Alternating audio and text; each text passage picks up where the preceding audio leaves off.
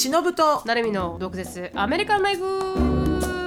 この番組はアメリカ在住20年超えバツイチアラフィフのしのぶと17で留学アメリカで人生のエグさを知り29で沖縄に戻ってきたなるみが日本とアメリカの生活を毒舌に切っていく番組です。週1です。月曜配信以外の独占エピソードが聞けるサブスク会員限定のアフターワーやオンラインサロンでは週2回の独占エピソードだけではなくしのぶとなるみの座談会に参加できるなど盛りだくさんです。アフターワーとオンラインサロンに関しては毒アメ .com そしてその他 SNS は概要欄をチェックしてみてください。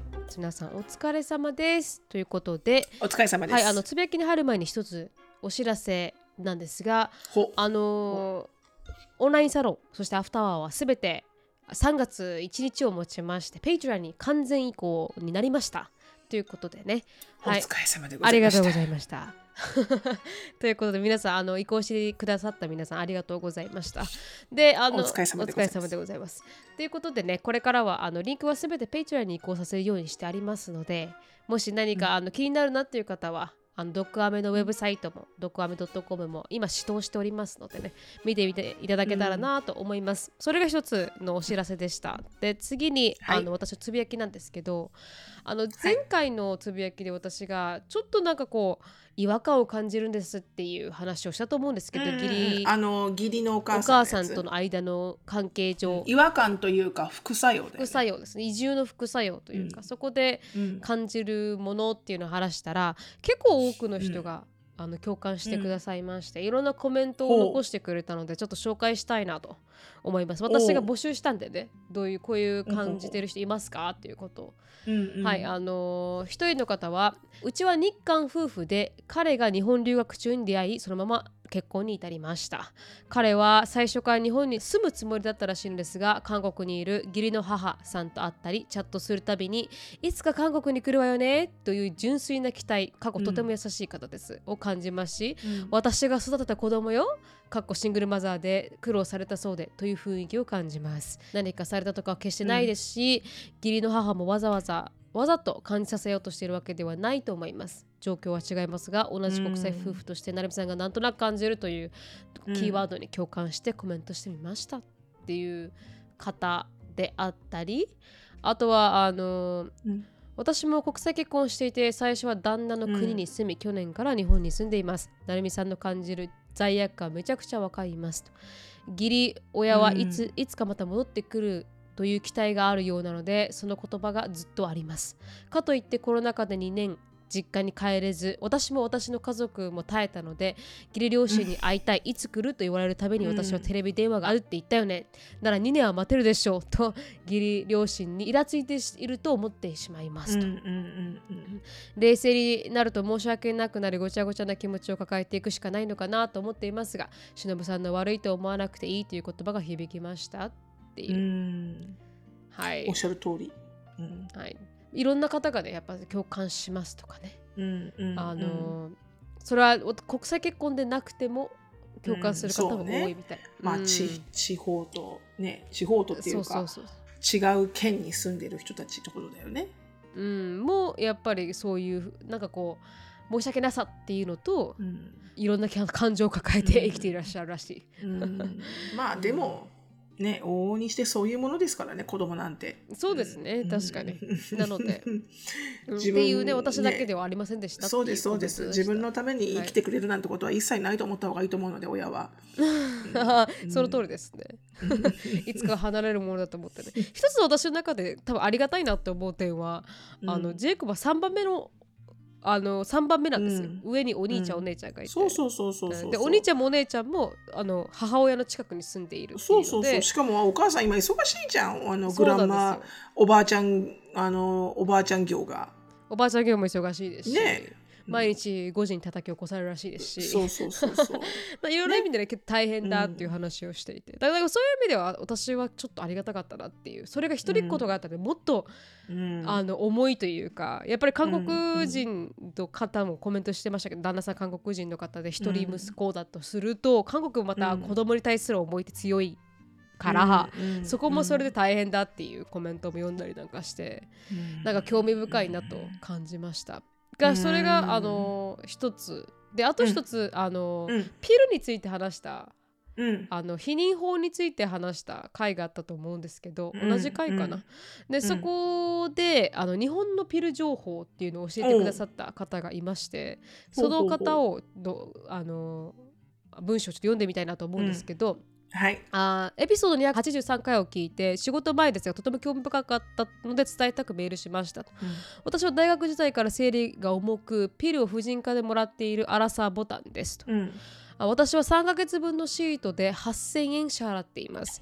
放送を聞いて詳細を見ると保険適用外でした。ピルは保険適用かどうかでだいぶ値段が変わり特定の病気以外や避妊の場合は保険適用外だと放送を聞き調べて知りました、うーん。相場はワンシート2000円から3000円です、はい、日本人の避妊のメインがコンドームで危ない時は緊急避妊薬を飲みに行くという流れ過去うん。私の肌感です、うん。になるのは経済的な面もあるかと思います、うん。日本人が避妊を確実にしたいと思うととてもお金がかかる。女性に負担がある。世の中だなぁと自分自身月経不順で通っていますが出費がしんどいです。そりゃそうだよね。私のことなので、はい。うん旦那と折半するのも違うしなぁと思ったり高校生の頃からピル文化があるアメリカの話を聞いて経済面はどうなのか、うん。日本とアメリカの差は何かとても気になります。よかったら取り上げてくれると嬉しいです。というメッセージがあったんですけど日本はカバーされないうん。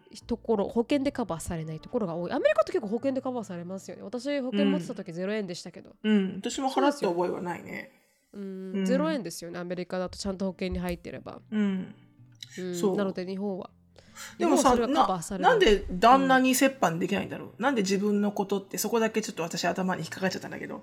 自分 自分のことだから旦那にね。割れない、いやいやいやいやいや。旦那さんも半分払おうよだよね、確かに確かに。まあ2人で作る子供ですから、ね、そう。2人で決める否認ですしね、そうそうそうそう。もうあの、うん、半分払うかやらないかどっちかどっちがいい。そうです、ううんんそうですね。お前も負担を持てよという感じではありますけどね。そう本当にその通りだと思います、ただねちょっとあの意外にあの保険でカバーされない大変さっていうのがね全然カバーされないんだね日本ね。だから8000円付きあ、まあ、3ヶいや月分3ヶ月分でしょ？8000円だから1ヶ月にして20003000円弱だよね。か。ううん。ん確かに結構あれですね。ストリーミングサービスぐらい払ってますね。それ以上にね。うん。うん。まあ毎月これがあるっていうとね確かにかさむよね、そうですよね、うだから意外に日本はんうん。進んでないのかもしそうだれないですね。うん、だっていうのをちょっと気づかされました皆さんありがとうございましたフィードバック。少しすごく興味深かったあのです私のつぶやきはですねえっ、と今日が、えーエリカのそのあのユヒューストン大学？ユニバーシティ・オブ・ヒューストンの、そのオントレプナーシップのこの企業学の、えー中にある一つのあのウルフプログラムっていうプログラムに、まあ、エリカが入れましたっていう話をあのちょっと前にお話はしましたが、えーそれのなんかこう正式ななんか入会セレモニーみたいなあの英語でインダクションセレモニーって書いてありましたがうん。それがあってであのかまあ家族とかが呼ばれて行ったわけですよ。で、まあ、何をするかというと、まあそのでえーその選ばれたこのあの25名が、まあうん。あの一人一人この制服のようなものがあるんですよ。ブレザーみたいな。このウルフプ,、ウルフプログラムの子が着るなんかこうハリー・ポッターみたいなあのブレザーがあるんですよ。ハリー・ポッターみたいなハリー・ポッターみたいなやつが。うんでそれをこう授与されてで、うんまあ正式にあなたはこれからウルフプログラムの一員ですよってことで、まあ、いろんなこのどんなようなことをやっていかなきゃいけないかどんなエクスペクテーションがあるかみたいな話をこのプログラムの、プログラムの立てた人とかがいろいろお話をしたりして。はいはいで、まあ、私が見ててあのすごく思ったのがあのぶっちゃけね、うん。あの入園式とか、うん。卒業式とか、うん。あの楽しかったのは小学校ぐらいまでなんですよ。はいはいはい。うん。あの行ってね、うん。親がすごくこう初めから終わりまでうん。こう、あなんか可愛いな楽しいなみたいなのは、小学校、まあ、中学校はなんかもう、うん、だったけど、うん。でもこの今回これもなんかまたなんかつまんない話がたらたらたらたら続くのかなとか思ったら、うん。もうなんか初めから最後までめっちゃ面白くて、であのまあもちろんそのこの企業学っていうものが何かっていうところから、まあいろんな人が説明始まって、でどんなことを勉強してどんなことをまあ勉強っていうんじゃないんだよね。もう本当経験と自分で自分はこれぐらいじゃねっていうのを、あの取っ払ってそのアウトサイドコンフォートゾーンにどこまでいけるかみたいなうん。のを、まあ試されるようなハンズオンのプログラムなわけだけど、うんであの見ててすごく面白いなって思ったのが、うんこの25人が25人、うんあのメンターがつくんですよ。はいはいはい。でメンターシッププログラムって言って1人ずつ1人ずつ、うんあの1年間専属のメンターがつくんですね。で、うんそのメンターの25人がこういうしおりに紹介されててうんでもうみんなもうあのもう立派な、うん。こうき自分で企業を立てて成功してる人たちなんですよ、うん。25人。で若い人も23人いたかな、うん。でもほとんどが結構もう50代60代ぐらいの人たち、うん。で、もういろんな経験を重ねてもう苦しい時もあり辛い時もありうん。みたいなことを重ねて重ねて、もうしかもみんななんか1個とかじゃなくて2つも3つもビジネス持ってるのよね、うん。やっぱり。でまあそのファイナンスからあのリアルあの不動産業界から、e コマースからあの小売りからってうん。いろんな業界の人たちがこう集まってて、うん。でこの人たちが果たして誰に対してどの生徒さんに誰をくっつけるかっていうのを、あのブレザーをもらうと同時に紹介されるのよ。でだから例えば最初のメンターさんなんとかさんですって言ってその人があのステージに行って、うん。まあ、僕はこういうものでこういうものですみたいな簡単な2分ぐらいで自己紹介をして、うんで、あのーどの生徒と組むのか楽しみですみたいな感じで、うん。でしたらこのこの方と組む生徒さんはドドドドドドドドドじゃんみたいな感じで。彼ですみたいな感じなの。ね面白い。でその生徒さんがこう上がってきてうん。ブレザーをもらって、うん。でブレザーと一緒にその新しいメンターさんとメンティーさんがうん。こう写真を撮ってあのやるっていう儀式なんだけど、うん。でそのまずその組まれ方うん。が、あの非常に分析されてて。でそのバークレイって言ったかな、うん。ちょっとそのシステムの名前がわからないんだけど、うん。あのすごい優れた自分分析ソフトウェアみたいなのがあって、はいはい。なるみちゃんもやったんじゃない？やったと思います。はい。ババークレイ覚えてないですけど、でもやらされましたそんな名前ね。で。う。うんん、なんかすごいあの質問の数があって、うん。でもどれもこれもなんて言うんだろう。すごいなんかこう専門的に聞いてるものではなくて、うんあのふ普通のシチュエーションこういうシチュエーションであなたはどうしますか、うん。みたいなあの質問なのよね、うん。でも全部あの4択で、うん。あの回答があって。でもそれを答え終わると、うん。あの要はこの自分の自分っていう人間がどういう人間かっていうのがものすごいよく書かれてくるうのよ。ん。で私はそれエリカのを見てめちゃめちゃ感銘を受けたの。うん。なすごいねこれって。それ読まれるんですか？みんなの前で。あなたはこういう人ですって。違くて。読まれないようん読まれないよ。どこで分かったんですか？それがすごいって。それをうんあそれはもうエリカが受けあ見せててくれたんだ。で見せてくれた私にそのはい。結果を、うん。でもちょっと時間が足らなかったから、うん。あのその最初の部分しか見てないんだけど、うん。でも彼女の説明だけを聞いて、うん。あ面白いねって言って、うん。でそれをベースにそのプログラムのあの運営者の人が、うん。まあ、学生さんと面接をしてプラスその適性検査みたいなじあの自己分析結果みたいなやつを見て、で各メンターさんとくっつけるのよ。はいはい。この人だったら適性的にうまくいくとか、あのこうビジネスのエリアは関係なく、うん。例えば不動産業だから不動産とかそういうんじゃなくて、はいはいもう本当にこう人間レベうルん。で、この人にはこの人がいろんな面であのうまくいくっていうのをすごい時間かけて吟味してうん。くっつけるらしいのね。でであのそれその後のでこのエリカとあのメンターになった人が、うん。女性のあの白人の女性の多分60歳は過ぎてたかな、はいはい。のすごい背の高いあのスラーっとした綺麗な方で、うん。でその人はもう根っからのヒューストニアンヒューストンで生まれましたみたいな。で1950年におじいちゃんがうん。レストランを経営して、うん。それがすごくあの成功して、うん。でそのレストラン業をこのファミリービジネスとしてこう受け継いでるのよね。はいはい。でそれと同時に彼女はあの旦那様と結婚してあのランチを経営してる。ランチってなんていうの？農園でもないんだよね。農場でもないんだよね、はいはい。牧場、うん。牧場っていうのかな、うん。まあ、牧場を経営してて本当にこう牛を育てて売ってるわけよ、はいはい。ステーキ肉として、うん。まあテキサスなんかステーキ肉ね強いですからね。有名だし、うん。強いじゃない、うん。でそのすごい広大な土地でそういう牛とか馬とかいろんなことをこうあのそのランチを農牧場を経営するのがまた2つ目のビジネスじゃん、うんだからレストラン経営と牧場ビジネスと、あとはあの自分のなんだって言ったかなあの趣味でアートをやってて。でそのアートがなんかうまくヒットしたみたいでそのなぜヒットしたかっていうと、うん。彼女の長女の娘さんが、あのこのアートアートをこうなんかこうプッシュセールするような、うん。彼女またビジネスを立ち上げて。ほでその試作品みたいな感じでお母さんのアートをううん。こうマーケティングし始めたんだよね。うん。そしたらそれがすごくヒットして、うん。でなのであ私アーティストでもあるの？みたいな感じ。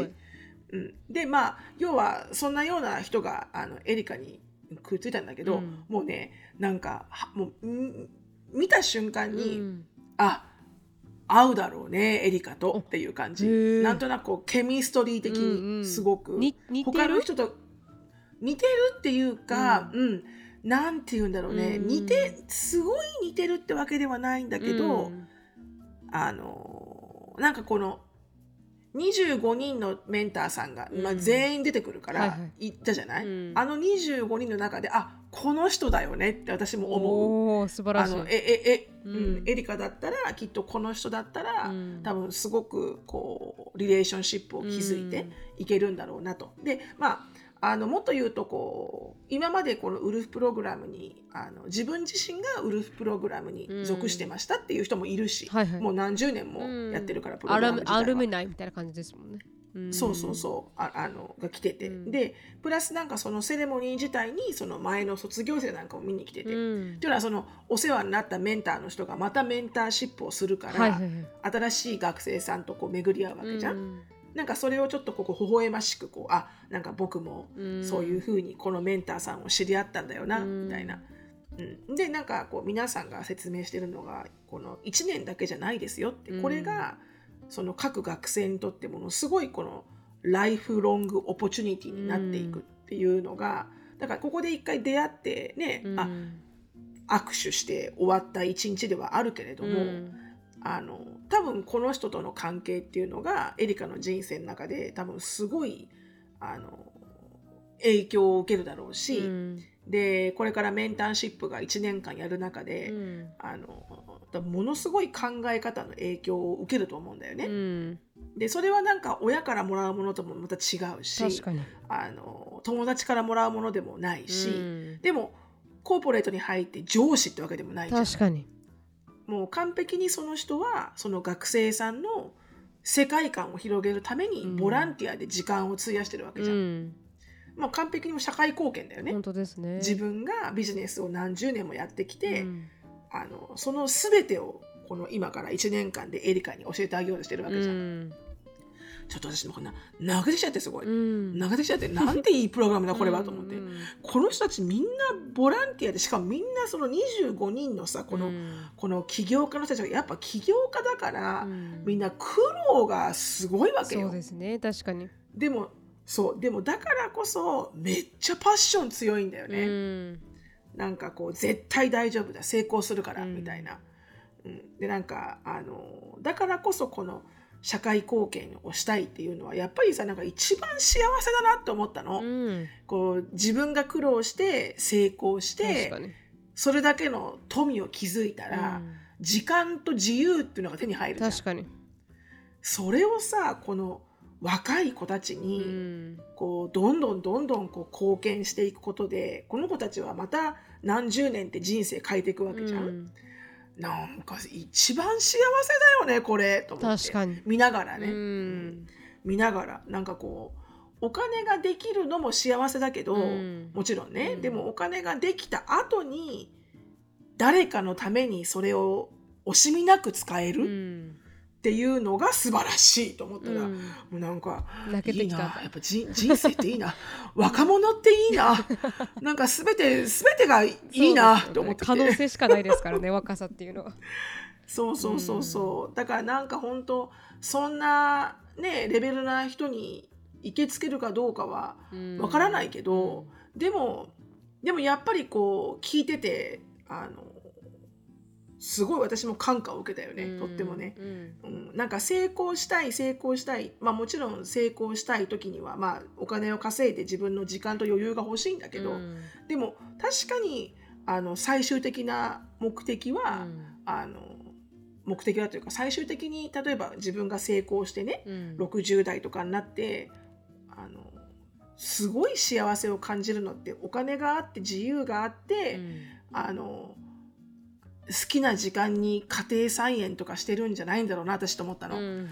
私は多分家庭菜園をしたいためにこのあの、うん。お金を稼ごうと頑張ってないなと思って、うん。うん。長かったって言ってました。5時間始まって9時まで？だって長いんだもん。一人一人そうん。の起業家の人が超パッショネットだから、話も長いしね、うんで25人いるから25回やるわけじゃんあそのセレモニーみたいなやつを、はいはいはいはい。そんだけでも1時間するあしその前に、うん。もうそのプログラムを立てたそのデイビッドさんっていう人が、うん。まあまだまあこれパッショネットの話をするから、うん。でもでも全部が楽しくて、うん。やっぱこうストーリーがあるからね、うん。すごく、だからなんか聞いててあのやっぱすごいプログラムに入れたんだなエリカはっていうのと、その最後にこのプログラムにこのお金を14 million とかえ。あの14 million だよね、うん。14 million を億円？なんかこのうんうん、をあの寄付した、うん。あのすごい教育熱心なあのおばあちゃんっていうか、まあ、年上の,、うん。あの女性の方がいて、うん。ですごいみんなから拍手されたんだけど、うん。で彼女がなんか最後にあのまあこ今回の場はね、うん。この生徒さんに向けてのメッセージが多いけど、うん。って私はあえてお父さんお母さんにメッセージを言いますって言って、for the parents って言って、うん I have a special message for you ってて、で I assure you your son and daughter will take off from this moment. おーすごい。All life って言ったのね、うん。だからなんかその それも聞いてなんかもう、うん。この瞬間からね飛び立っていくんですね。子供たちはみんな。そうそうそう。なんかお父さんお母さんこの瞬間からなんか一つねこう約束してあげることがあると、うん。もうこの瞬間からあなたの息子あなたの娘さんは、もう人生を変えるぐらいうん見違えるぐらい成長するから、うん。Just wait and see って言ってて、うん。であーすごい。素晴らしい。ね素晴らしい、4時間もあったけどね、うん。やっぱさすがトップクラスですね。あの企業学のあのうんユニバーシティ・オブ・ヒューストンがトップですからね。アンダーグラッドって言って4年生代は。でうん。そうなんでトップクラスなのかってどういうふうにトップクラスをつけるのかっていうのも、あのちゃんと説明されてて、うん。やっぱその卒業した後の子たちの,、あの収入とか、うん。あのっていうのもちゃんと stats に入ってるんだって、うん。うん。でどれぐらいあのこのビジネスを成功させてるかっていうスタッツが入ってのナンバーワンらしいんだよね。だからやっぱり卒業した子がやっぱ事業で、うん。あの成功してるってことだよね。確かに。結局は、うん。素晴らしいですね。だからね、まあ、何をどうするのか分かりませんけど、うん。起業学に入ったけどエリカは何のビジネスを起業したいのか一切分からず入ってますから、うん、でもまあそんなもんですよ。誰もわかんないですよ、まあね NBA でやってた時もみんな誰も分かってなかったですからね。確かにね、うんまあそれをだから模索するためにこういううん。メンターシップとかね、うん。いろいろついてくるんだろうし相当ブレインストーミングもするんだろうし、うん。うん、そうそう。ただなんかそれをこう聞いてて、うん、なんかやっぱりこういうのを聞くと、うん。だに日本で私企業学とか全然そんな名前の学位もあったかどうかも覚えてないぐらいだから、うん。私の時はね。うん。で日本の大学の私が通ったイメージっていうのが、もう本当に高校に毛が生えたみたいな感じだったの、はいはい、ううんんちょっとキャンパス大きくなったねうんみたいな。でなんかもう少し大人っぽいねみたいな。うん。でなんかこういうこうオーナーシップとかう、んなんかなんかこういうなんかこうもうじりじり湧き出るようなこのやってやるぜ感とか、うん。大学で感じたことなかったのね、うん。日本の大学で。うん。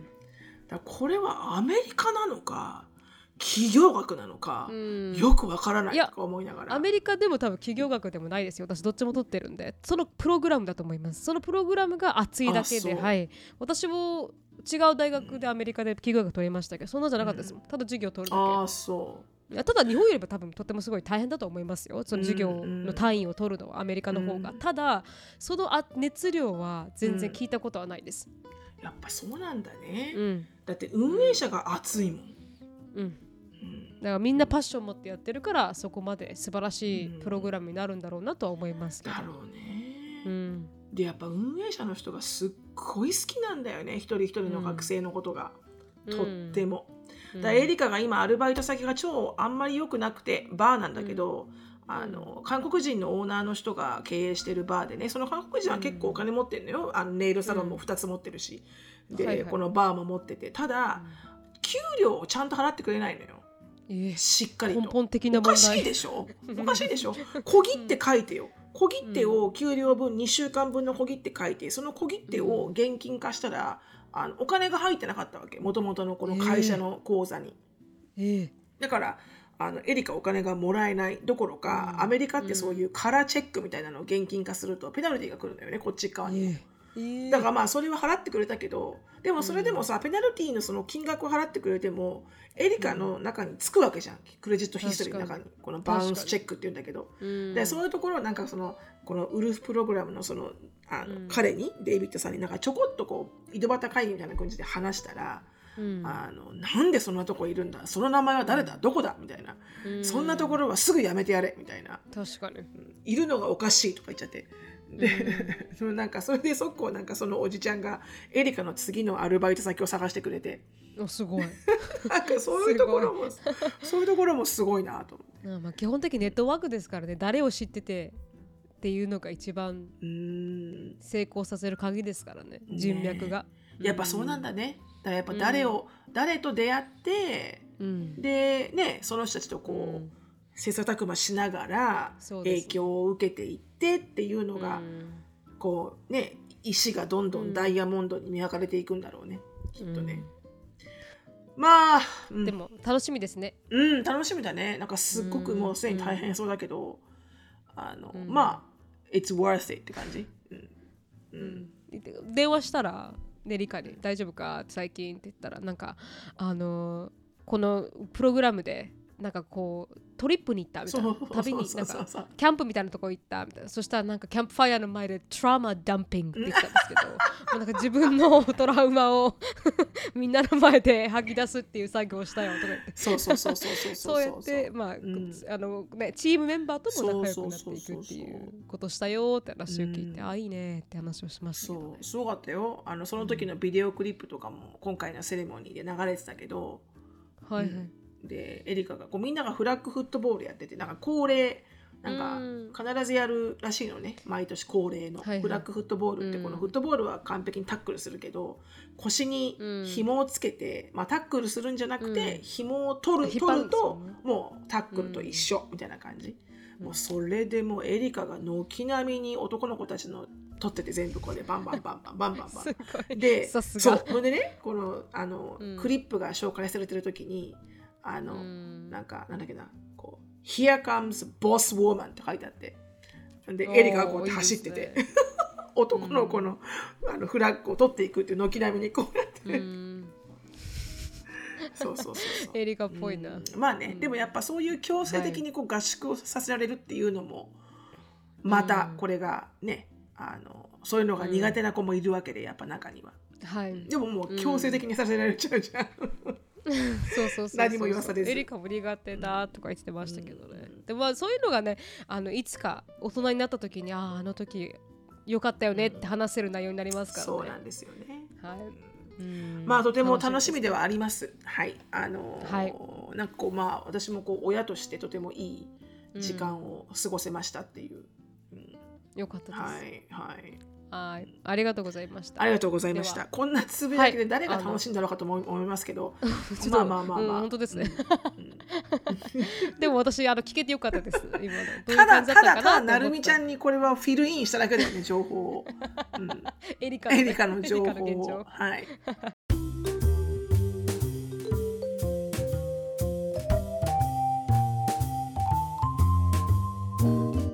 朝日新聞ポッドキャスト通称朝ボケでは現場を知る記者を通じてよりリアルな情報が伝わるニュースの現場からをはじめメディアの今と未来を語るメディアトークなど計8番組を配信中です。朝日新聞の記者がテキストでは伝えきれない現場のリアルな情報を分かりやすく解説してくれます。ち。なみにシロさんはどういうエピソードを聞きましたか？朝ボケから、1月23日のエピソードで、うん。あのこの話されている朝ポキの神田さんがあの親もやシリーズっていうふうに言っていておやもやシリーズ？うん、親がもやもやするシリーズみたいな。う。ん。であのアイコンがこう緑のうん。なんか親、親がお父さんとお母さんが緑でそこに抱っこされてる子供がすごいこう機嫌悪そうな顔してる子供が抱っこされてる絵なんだけど、それが全部こう親もやシリーズらしいのね。でっていうのも私はそのタイトルがすごいあの目についてそのタイトルがねうん「うん、迷惑をかけるな憲法」って書いてあって どういうこと、でうん。あの子供あのこの迷惑をかけるな憲法と、うん。私たち子供に顔色を伺わせないためにって書いてあって、はいはいはい。おお迷惑をかけるな憲法ってあったかな憲法って思ったぐらい、うん。まあでもこれはこのスピーカーとして喋ってらっしゃる方が作った、あの表現なんだけど、はいはいはいはい。要うん、すごく面白くて、うん。要はあの今のねあの子供たちっていうのが、うん。すごくこう人に迷惑をかけないようにあの行き過ぎてると。うん人に迷惑をかけないっていうふうに。であのその代表がなんかこの喋ってる方の一人の方が、うん。あの現役の大学教授で、はいはい。もう18年間ぐらい大学生と、うん。あの触れ合ってる方が言ってたんだけどこの自己紹介とかあるじゃん。うん。うん、でその自己紹介をするときになんかあのよかったら話しかけてください。っていうふうに言うと、はいはいはいはい、あうん。あのどんどん話しかけてください。うん。でそれがおかしくね？って言ってて。で確かになんかこうあの迷惑じゃないですよ。私話しかけてもらっても全然迷惑じゃないですよ。うん。って言ってるのがものすごいあの割合で学生がそれを自己紹介に入れていてそういう自己紹介の仕方してたか？みたいなー自分たちが若い頃ね。そうですね。でまあ、その話してくれてるあの方たちって、まあ、私と同い年ぐらい、うん、世代です。ううん、昭和し50年ぐらいの年代なのですごく私も感覚が合うんだけど、うん。確かに自己紹介で「ああの私全然話しかけてくれて構わないんで」みたいなこと言って言って言ってないなみたいな。確かに。だから要は話しかけてしまうってことが迷惑かもしれない。あのうん。この人は話しかけちゃいけないちょっと邪魔になっちゃうかもしれないとかっていうふうにすごくこう顔色を伺いすぎだと、うん。人と人との関わりにおいて。うん。っていうのもああすっごい面白いなと思ったし、うんであともう一個あのなんか自立、うん。本当の自立っていうのは依存する場所がたくさんあることだって言っててて、うん。あちょっとすごくシャープに胸に突きうん。突き刺さったと思って、親だけじゃなくてだからそう。だからその要は一人の力であの歩いていくことが自立みたいな、うん。あの自分であの自分で仕事をゲットして自分のお金で生きて誰にも迷惑かけませんみたいな、うん。まあそれも自立なんだよ立確派な。うん。うん、なんだけどその本当の自立っていうのはいろんな人から助けられる自分っていうのうん。をしっかり理解して、うん。あのそれで共存していくことができるのが人間の自立だと。ほう。面すごくウ白い。素晴らしい見ェ解ルウェルセットとウェルセットですね本当だ。ウェルセットだわこれ。本当にその通りって思ったもん。だってやっぱり今の自分がこういうふうに強い人間でいられるのって、もうこうたくさんの人の、まあ、お父さんお母さんも含めね、うん。たくさんの人の助けをもらってきて今の自分がいるから。うん。だから本当の自立ってそこだなってすごいうん。なんかめちゃめちゃいい言葉を聞いたなと思って。うん。それが何でした？すいません、うんなんていうエピソード？これがね、うん1月の、ちょっとください、1月23日のエピソードで、うん。迷惑をかけるな憲法と、うん。私たち子供に顔色を伺わせないためにっていう、えー1397ニュースの現場からっていうエピソードになってます。はい。ぜひ皆さんあのすっごく最初から最後まで私一人で「うーんうーん 」ってずーっと言ってたので、うん、面白くて。なのであのぜひね聞いてみてください皆さん。はい、うんありがとうございました。朝日新聞ポッドキャスト朝ポキは Apple Podcast、Spotify、Amazon Music など主要のポッドキャストアプリで配信中です。概要欄に朝ポキページの URL 番組の URL を記載しているのでお使いのアプリから気になるエピソードをぜひ聞いてみてください。記者の方の熱量や現場の臨場感が伝わってくるのでニュースの解像度がぐっと上がってリアルな情報を知ることができます以上朝日新聞ポッドキャストのご紹介でした。朝日新聞の皆さんスポンサーありがとうございます。ありがとうございます。たまたま教育についての話だったんで今日のトピックとかなり結びつくんじゃないかなとは思うんですけど、うんうん。はい、今日のトピックはですねあの、はい。私がたまたまテレビであの見たニュースが興味深いなと思ったニュースがあの、うん。沖縄の教員であの精神的に病んでしまう人が多いっていうニュースをやってたんですよ。沖縄の、うん。沖縄が一番多いみたいな精神的に病んでしまう人が多いみたいな話をテレビのニュースでやっていて、であのそれはなぜかっていうと彼らによるとねあの沖縄が一番多いらしいんですけどその率が。うん。かで、うん。それが子供たちがちゃんと寝てなかったりとかご飯を食べてないと、あのうん。それ比例するらしいんですよ先生が鬱になってやめていくものと。でちゃんとご飯を食べて寝てる子たちがいるあのうん。県とかは、あその先生が辞めるとか鬱になる確率が低くな低くなるらしいんですけどだから面白いなと思ったんですよ。ご飯と睡眠なんだ。その通りです。子供たちの精神状態にも多分すごく関わってくるんだろうなって感じたんですよね、うん。だからやっぱ沖縄って、あの一番貧しい県ではあるのでその分多分家庭環境が今でも？そうだと思います。今でもやっぱそうなの？はい多分あのー今でも。学力的にも低いですし、あの所得も低いんで、うん。沖縄は。そういう意味では、やっぱりこう苦労してる子どもたちが多いのも原因の一つなのかなとは思ったんですけど、ちなみにこの、まあ、全か全体的にねあの、まあ、どれぐらいの人が辞めているのかっていううん。あの記事があったので、うん。ちょっと読ま先せて。生が辞めている数ってこと？そうなんです。過去最多と言われているらしくて、今。NHK のウェブサイトのニュースによると2023年12月22日に出た記事によるとうつ病などの精神疾患で去年あ休職した公立学校の教員は1割余り増えて6539人となったと。うん。うん。うん。で初めて6000人を上回り過去最多となりましたと。20代の増加率が多く文部科学省は職場の関係は非常に深刻で教員不足の中で若手をどうサポートするかが課題だと言っていましたっていうことで。うん。精神疾患で辞められた方は小学校で3202人中学校が1576人。高校が小学校849人が多いんだ。うん小学校が一番。特別支援学校872人。一番小学校が多かったんですよ。そうなんだ。なんとなく高校かとか思いそうだけどね。思いますよね。わかりますわかります、う学校なんだ。小学校が一番多いらしい、でも有給使って1ヶ月以上休んでいる教員も全体で5653人いらっしゃると、うんうんうんでうん。休職中の教員と合わせると1万2192人となっている、おー多いね。多いですね。だからなんでじゃあこの文部科学省的にはなんで辞めているのかっていうのを調べたところ、まあ業務量が多すぎる、うん。とあの保護者からの過度な要望苦情、でコロナ禍での、まあ、児童生徒教育委員会でのコミュニケーション取りづらさとかが挙げられているらしい。うん。この理由として。でそれが今日本の状況なんですよ。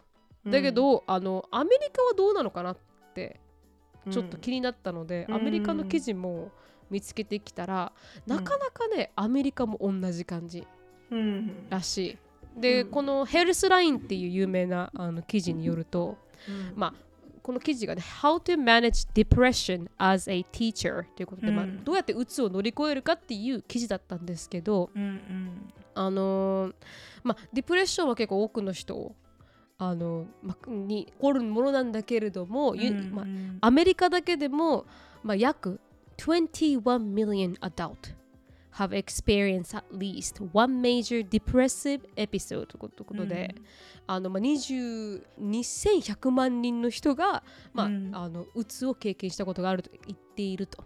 うん。でそこで、まあ、ディプレッション自体はかなりこう先生アメリカでもね先生の中であの普通に起こることらしくて、うん。2021年の、まあ、学校のサーベイ、アンケートによるとあの50%の先生が、まあ、バーンアウトというこの疲れ切っちゃって、うんを経験していて23.7%の先生が、まあ、このうつの症状を訴えていたとうん全体の。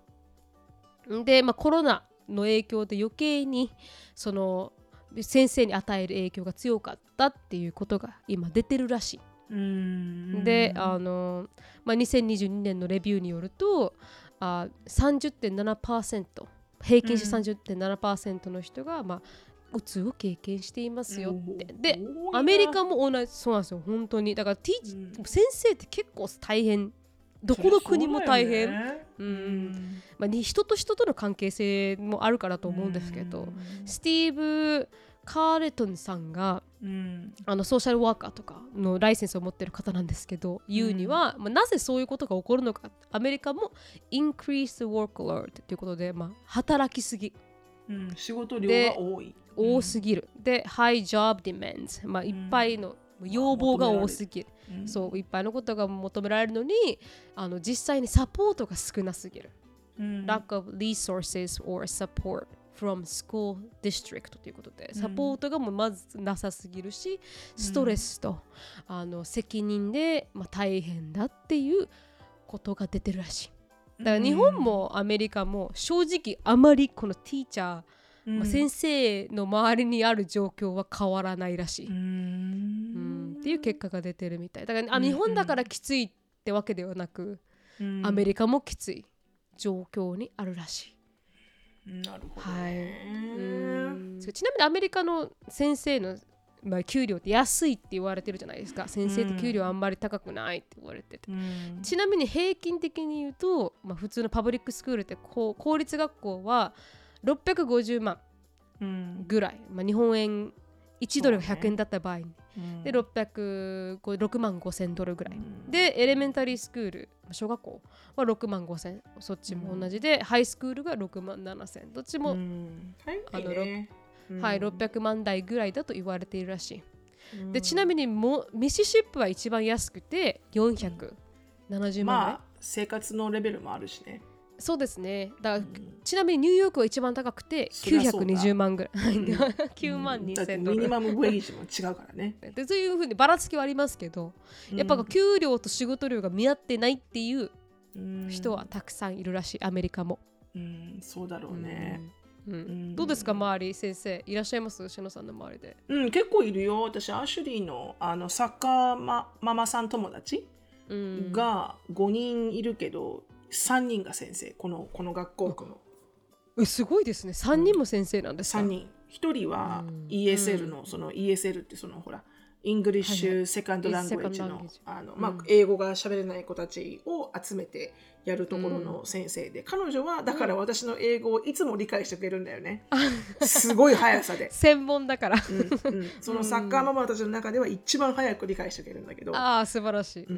んでもう一人が、えーっとソーシャルスタディかな、えーっとえいあの8年生かな？だから中学校うん。うんうん。の先生で、もう一人は最近すいません。ソーシャルスタディって何ですか？社会社会社会科？あ社会科。あはいはいはい、社会科って何を習うんでしたっけ？すいませなんんかその倫理的な感じ。まあ要は道徳、道徳じゃないな、ソーシャルスタディって。な、な、な、なんなんつうんだろう。う、ん。ん、なんつうんだろう。なんか社会科って何習うんだろう？社会の仕組みをね、あはいはいはい、うん多分。多分。で、うん。えっ、ともう一人が最近プロモートされて、はいはい多分ミドルスクールの校長先生になった人がいて、ですごい、その3人。で、うん。その3人が3人とも、うん、もう早く辞めたいって言ってる。あやっぱり、うん。でも、えーうん。アメリカの先生ってある程度勤続年数を積むと、うん。あのリタイアメントがペンションプランになれるんですよ。あだからペンションプランっていうのは、もう生きてる間ずーっとお金が入るってやつ。ほう。だから、うん。この貯めて企業年金みたいにこうある程度貯めてそこから、うん。あのリタイアメントしましたって言ったらそこからこうちょちょこちょこちょこちょこ引き出していくタイプではなくて、うん。もうあのペンションプランって言ったらもうずーっとミリタリーの人もそうだけどねミリタリーの人もそうですね。20年間ミリタリーにあの働くとペンションプランがもらえる。でまあそのためにみんな20年間ミリタリーに頑張っていようっていうのと一緒で、うん。先生もなんかその年数は分かんないけどある程度の以上いると、あのリタイアメントプランがもうペンションに切り替われるみたいで。そうするとはいもう、生きてる間ずっと収入が入るわけだから、その方がいいじゃん。みんなそれを、そのゴールを一生懸命頑張ってる、へえ。うん。あとなんかでも私のお友達もみんなやっぱみんなもうほら40代後半50代とかだから、あとやっぱ23年とかまで来てるみたいよあいいですね。もう少しでやっと上がれるってことですね。で何が 何がやっぱり一番嫌なの、って言ったら、うん。あのまちまちだったね。親が嫌っていう人もいれば、うん。あのもうなんか生徒のあうん。の質が、ああのすごくこうやっぱ悪くなっていく一方だと。このソーシャルソーシャルメディアのおかげで。ーうん。うん。だからやっぱりちょっと頭でっかちになってるってことだよね生徒たちがね。そうですね確かに。うん、多分ね、うん。だからなんかこう、うん、あの親うんでも親っていう人もいれば生徒だっていう人もいれば、うん。うん。でもいずれにしてもあの3人が3人ともあの早く辞めたいって思ってるっていうのは、うんね、うん。面白いなって思ったけど、確かにううん。んっていうか、でまあ辞めたいのはうん。嫌いなわけじゃなくて、すごくタフなんだってとってもその働くか環境が。環境が。あのメンタル的にね、だからその言ってるようはいな理由だよね、うん。きっと。うん。やっぱ対人間だから辛いよね、うん確かに。ううん。ん確かに辛い、ね。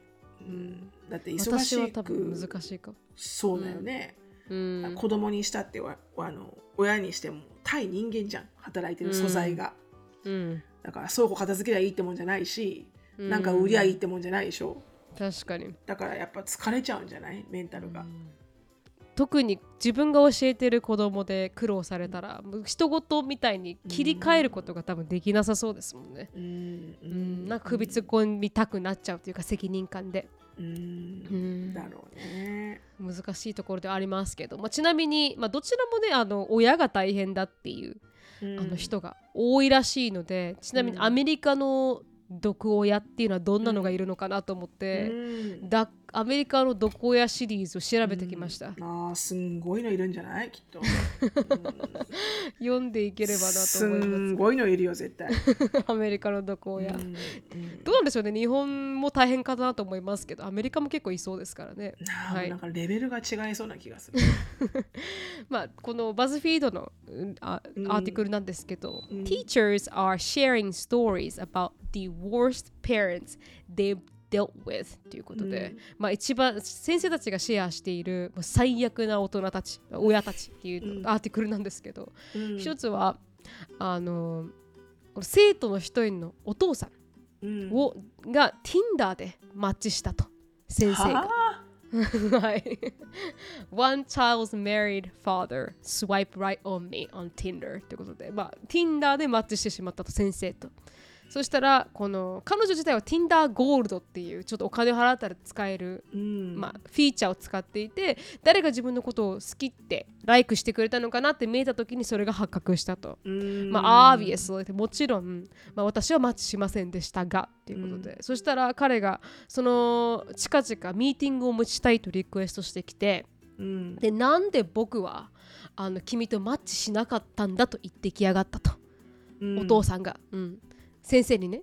で、うん。この彼女があいやできるわけないでしょって、うん。先生親とデートなんてできるわけないでしょって言ったら、うん。もう He was furious ってことすごい怒って、うん。であの filed a complaint ということで あの不満を学校に提出され、うん。であのの残ってる年数全部の期間ね。そうですね。スクールやずっと不満を。であのそのことをあの他の親にも言ったとうん。他の親にも彼女がすごい悪い先生だって言いふらしたせいで他の親の態度もどんどん冷たくなっていってしまったと、うん。っていうストーリーがあったり。これは超アンラッキーだよね、本当ですね。最悪ですよね、うん。どこ親の問題ではないですね。もうモラルの問題ですね。モラルモラル、うん、そうだからレベルが違うんだよねアメリカってね。本当ねレベルがね確かにモラルが、うんあのすごいかけ離れてますからね日本よりね、うんでそしたら次はあの、まあ、私は新しいディストリクトに入ってきた先生で、うん。この私が、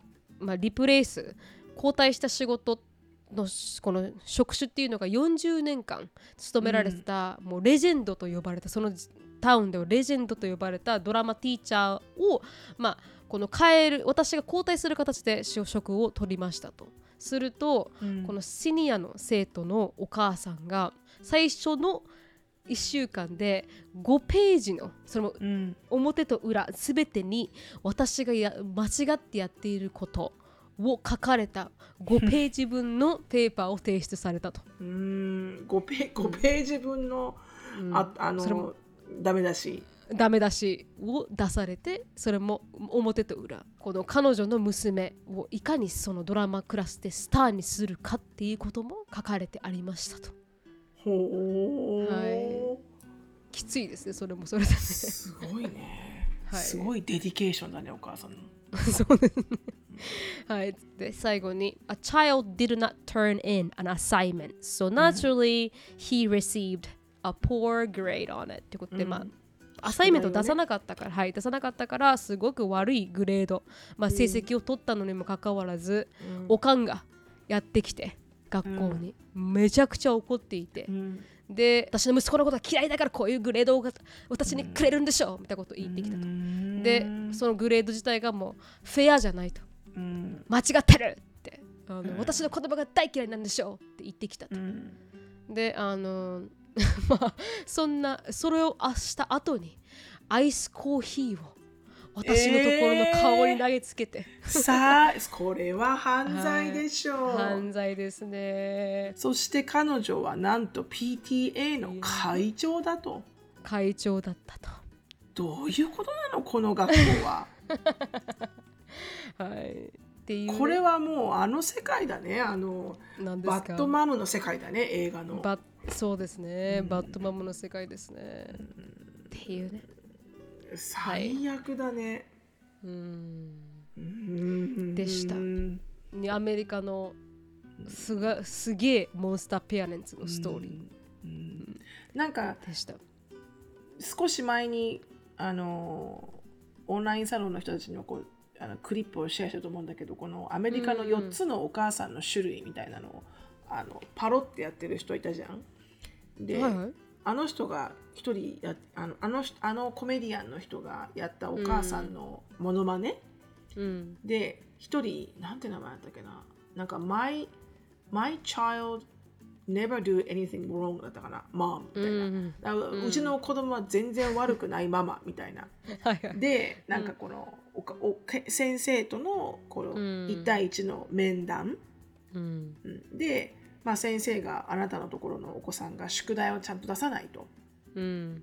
そしたらその こっちのこの My kids never be wrong mom のそのお母さんは、Well とか言ってあのあなたが宿題を1個渡してでその宿題が終わる前に次の宿題を出されてでそしてその宿題が終わる前にまた次の宿題も出される出したでしょ？って言って、うん。そんな風に宿題をパイルアップされたら誰もできるわけないじゃないみたいな感じなの。でもいやいやいや。お前の息子がうん。1個の宿題をその日に終わるべきものをやってないからパイルアップしてるのにうん。なんかあのあのあなたは私の息子を宿題で窒息死させようとしてるのみたいなこと言っちゃうの。うんだから、how, how he supposed to get over it? How he supposed to keep up with it? みたいな感じなの。うん。でもなんかそのあの4つのお母さんのタイプがとってもはいはい。非常によくかけていて、うん。あのそのうちの息子は悪くないおかんと、うん。あとあのうちの息子はあの本当にあの素晴らしくてっていう自慢おかんと、うん。うん。あとあの仕事にあれもいましたよ。仕事に忙しすぎて全然時間なくて全然気にしてないおかん。うん。なんかもう「あごめんね遅れちゃって」みたいな。はいはいはい。なんだっけこのこのこのミーティングの趣旨は何って言いながら、うん。こうやって電話見て「うんふんうんふん」あーえ言いますわねわうん。とかって言っちゃうお母さん、関心で子供に。関心ないっていう。うん。My child is angel ママとか言いました。調べてみたら、絶対そうだろうね、う、うん。んちなみに日本のモンスターペアレンツは、あの子供を溺愛しすぎてしまい我が子さえ良ければそれでいいと思っている親っていう親の種類があるらしくて、はい。はい、い自分の子供を溺愛するまあまりまるまるちゃんがそんなことするはずがないと真実を受け止めることを拒否し、他人の助言を聞くことができず冷静な判断ができないままと。それはどこから来るんだろうね うん。だって人間だからね。わからないよね、そうっすね。あとは子供の？うん。子供のしつけがなっていないのを保育士の指導のせいにしてくるママっていうのもいるらしくて、うんうん先生が日頃子供に対して〇〇だからうちの子がこうなってしまったの。どうしてくれるんですか？って言ってくるいやママ。ーそれはもう look at yourself だよね。あなた自身を見て 鏡を見たことがありますか？っていう。はいお家に鏡はありますか？ありますまず自分をご覧になって心に手を当ててくださいね。そうですよね。あなたの。よく考えてみてみたいうな、ん、うん。本当です。でした。それが日本とアメリカのいやー毒親の違いであったりとか、はい。うん、苦労の先生の苦労の違いであったりでした。ズバッと切るぜ。忍となるみの質問コーナー忍さんなるみさんお疲れ様です。ペンネーム24時間寝ていたいと申します。願望が寝ていたいで出てますすねはい寝ていたいです。今オース 今オーストラリアに住んで6年目になります。あこれあのちなみにんき前回話せなかったあのギリボトのあの問題質問です。あははははは。はい。義理の義理のお母さんねはい、その通りです。うんはい、あの今オーストラリアに住んで6年目になります。オーストラリアに来た当初からずっと楽しみに聞いていました。いつか質問ありがとうございます。いつか質問や悩みができたらお便りを送ってみようと思っていたのですが、最近ずっと頭の中から消えない出来事があったので相談させてください。はいオーストラリア人の彼と結婚し子供も生まれ彼の家族とも周りからは羨ましがられるぐらい仲良しなのですが一つどうしても気に入らないところがあります、うん。それは彼の家族が家に来た時です。うん。みんなで夜ご飯を食べた後彼のママは洗い物は私がやっておくからあなたたちはゆっくり座ってねと言ってやってくれます、うん。ですがたまたま冷蔵庫に物を取りに行った際に洗い終わった皿を見てみるとそれはそれはあ泡だらけでした。うん。一度それを見てしまうとやっぱり気持ち悪いと思ってしまって帰った後に静かにすすぐようになりました。うん。せっかくの優しさでやってくれた洗い物を帰った後にもう一度きれいにするのはやはり心が痛いのですがこれだけはどうしても譲れません。うん。その後も毎回こんな感じでいいやと思っていたのですがある日泡のついた皿が乾いた後食器棚に戻しているところを見てしまいました。食器棚に戻されるとどれが泡がついていた食器なのかがわからない。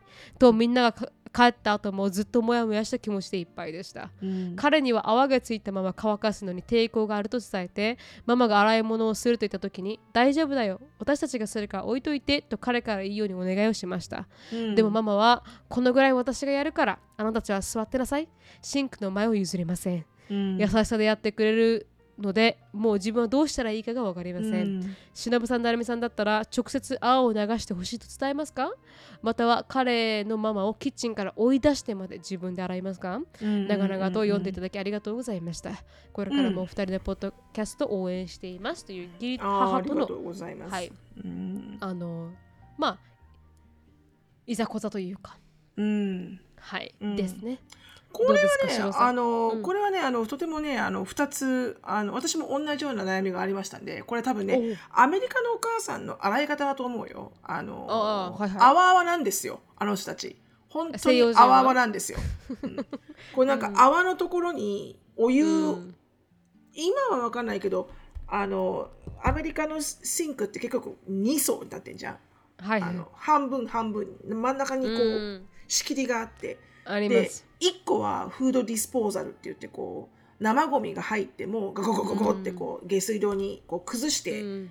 落としてくれるところ、はいはい。でもう1個はこう蓋があるようになっててこう水が溜められるんだよね。お湯とか水とかが。うん。で大概うちの前の旦那のお母さん見てるとこうフードディスポーザルがあるところで、まあ、チャッチャッチャってこのスパゲッティの残り物とかうんちょっとした残り物とかをここのフードディスポーザルにこう入れて、うん。洗いながら、こうあらはいあのお水を出しながら入れて、うんでそのちょっとすすいだお皿をこの貼ってあったお湯と洗剤がこう混ざり合ってる泡々のなんかこうお湯風呂みたいなところにうん。こうつけていくのよ。そのはいはい。うん。ちゃっちゃって払ったやつを。うん。で全部つけ終わった後に、うん。そのつけ終わったところから引き出してディッシュウォッシャーにうちは入れ入れてくれるのよね。はいはい。うん。だからディッシュウォッシャーがあるからいいけど、ううんんはい。はい。でディッシュウォッシャーがあの、うん。壊れた時があったの。食器なんて言うんですか？洗食食洗機。食洗機か。あはいはいはい。うん。で食洗機が壊れた時があって、うん。その時にママがほんとこんな感じ、あ壊れちゃったので、いいわいいわハンドウォッシュするからって言って、うん。泡々なやつをこのラックにポンポンポンポン置いてきやがって、うん。すごいシャボン玉のようについてるけどなーと思って。うん。でも、まあ、そういうことがあったからすごい気持ちわかるんだけど、はい。あのあのね2つ私は提案があって、お素晴らしい。うん、まずねあの、うんこれだから食べてるんだよね一緒にいろんなものを一緒に食べてるもうね、ペーパープレートにしてください全部うん。うわ素晴らしい。ペーパープレー。トとうんプラスチックフォークとプラスチックスプーンもすべて洗わなくていいものにする。うわ素晴らしい。あもう A 面ですよ。それでいきましょう。はい、うんそれで、ダメだったら、うん。何言ってるのこんなの高いじゃないとか環境に良くないよとか言ってきたら、うん。あできたら？の洗剤を、うん。あの中身を入れ替えてください。何？あのんんなんか普通のあのお水とか普通のものに。で、うん。あれ？これ全然泡が立たないわよって言って、うん、大丈夫お母さんこれ最新のあのディタージェントで泡立たないやつだから。でもね、うん。綺麗になってるから大丈夫って言って、うん。うん。ただのなんかお湯とか入れててくれれば、ほうほうほう。だからボトルにね。うん。だから泡が立たない。だ要は洗ってないんだよ、全然。うんうんでも一切洗剤の入ってない、うんうん。なんかちょっと匂いとかなんかささしといてレモンかなんか入れて、うんただの水うんを使わしてお母さんに。で、それで洗ってもらう。うん。そしたら基本的にどこまでそういう洗い方をしてもうん泡が出ないし、うんあのまあこういうもんだってお母さんに思わせれば、うん。ちょっと私ナチュラル思考でみたいな。はいはいあはい。ここにいろんなもの入ってるけど泡立たないでも大丈夫危険になってるからみたいな。うん。てで後から洗うんですか自分で？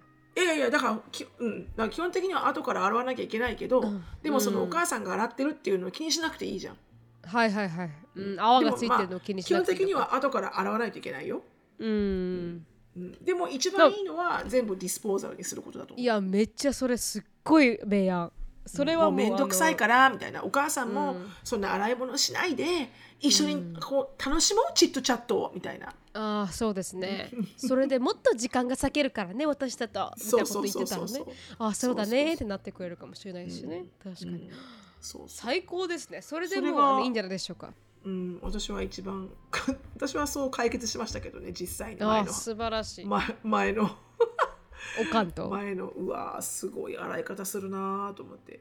うん、でも私はさすがどっちかっていうとに子供のだけは言いましたけどね。ああの本当？子供の哺乳瓶とかを洗うのは、うん。もう一切洗わないでくれって言って洗剤で。でもそれだけはやっぱりほら、こだわりがあるのは分かってくれるから赤ちゃんだから、うん。うん。なん。かこれは私が消毒するからって言って、うん。一切洗わせなかったけどね哺乳瓶とかはね、う。ん。うん。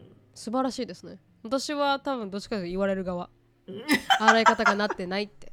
前回ジェイコブに ジェイコブにこうやってあの食器を戻すジェイコブが「汚れてる」って言って。全然なんでこんなに汚れれてる、うん、It's not! とか言って。うん。いやよあらめちゃくちゃ叩かれましたからねジェイコブにうん。あなたの洗い方洗ってないんだよってね。そうそうそうそう。洗ってるよっていう話をして、もうあの一切触るのを拒否されました。もう私はもう触ってないです。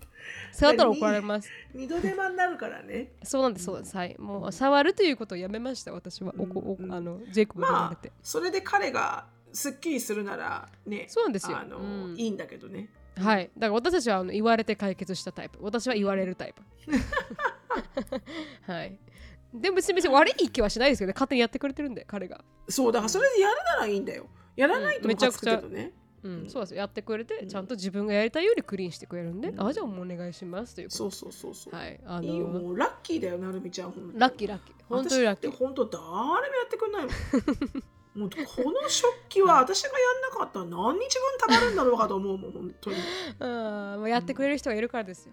私いやだからもそうですもうね本当にね食器洗いと洗濯物だけは、なんかすっごく自分が家政婦に思えるんだよねとっても。あー例えばこのさ、うん。ポッドキャストもさ夜遅いじゃん、はい。あの大概ね。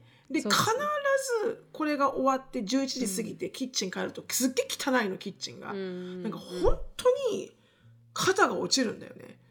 うん。なぜ誰も なぜ誰もうん。洗ってくれないの？うん。っていうかねそもそもこれはまずさ私が嫌なわけよ。朝起きて、この汚いキッチンを見るのが嫌だから、うん。もう寝たいのにうん。自分をたたたあの叩きながら洗うわけよ朝うん。嫌だから汚いのが、うん。でそれでさイライラするじゃん自分が、はい。はい。でぶつかるじゃん周りの家族に、うん。ですごいさバッドサイクルじゃん。はい。で家族も学べよと思うの。あーしまった毎回同じね。これそうこれあるとお母さん明日すっげえ怒るなとかさ、なんで誰も思わないの。って。うん。だから本当にさっきも言いましたけど、うん。あの食器洗いながらね。うん。あのアンディに「This is make me feel like I'm a house housemaid. うん」そしたらアンディがポロッと「うんでも僕もやってるじゃん」とか言うけど「やんねえじゃねえか、お前ほとんど全然」はい。だからもう最初からもうさ付き合った最初からもん。うやうん。できないって言ったらやってくれますよ。本当これだけはいつもバッドサイクル。やんなきゃいいのにと思う自分に対して、だそしたらねずずっと溜まってってまた自分でやっちゃいますからね。そうでもためため続けてみたらいいじゃんとも思う。本当ですか？どこまでも試させてみようかなと思う。私やらないみたいな。ボイコットみたいなね、だから自分がイライラするけど、でもそれをこうこう我慢してどこまで果たして、誰が気づいてこれを洗うのかっていうのはやってみたくなるから一回やってみる。やってみてください。ぜひもしかしたらねやってくれる人が現れるのかもはしれない。い、もう全国の主婦主婦さん。はい、お疲れ様です。お同じ悩みがあると思うので、はい。はい。その辺の解決策のいい案があったら教えてください。うーん。確かにはい、ぜひあの教えてください。では、はい。ここで終わりたいと思います。皆さん良い週間をお過ごしください。質問感想やポッドキャストで取り上げてほしいトピックなどがありましたらなるみしきや gmail.com までご連絡お願いします。毒アメが大好きなあなたぜひお聞きのポッドキャスト媒体で良いレビューをお待ちしております。または SNS で「ハッシュタグ毒アメ」とつぶやくとハートとコメントが返ってくるかも。では皆さん今週も1週間頑張りましょう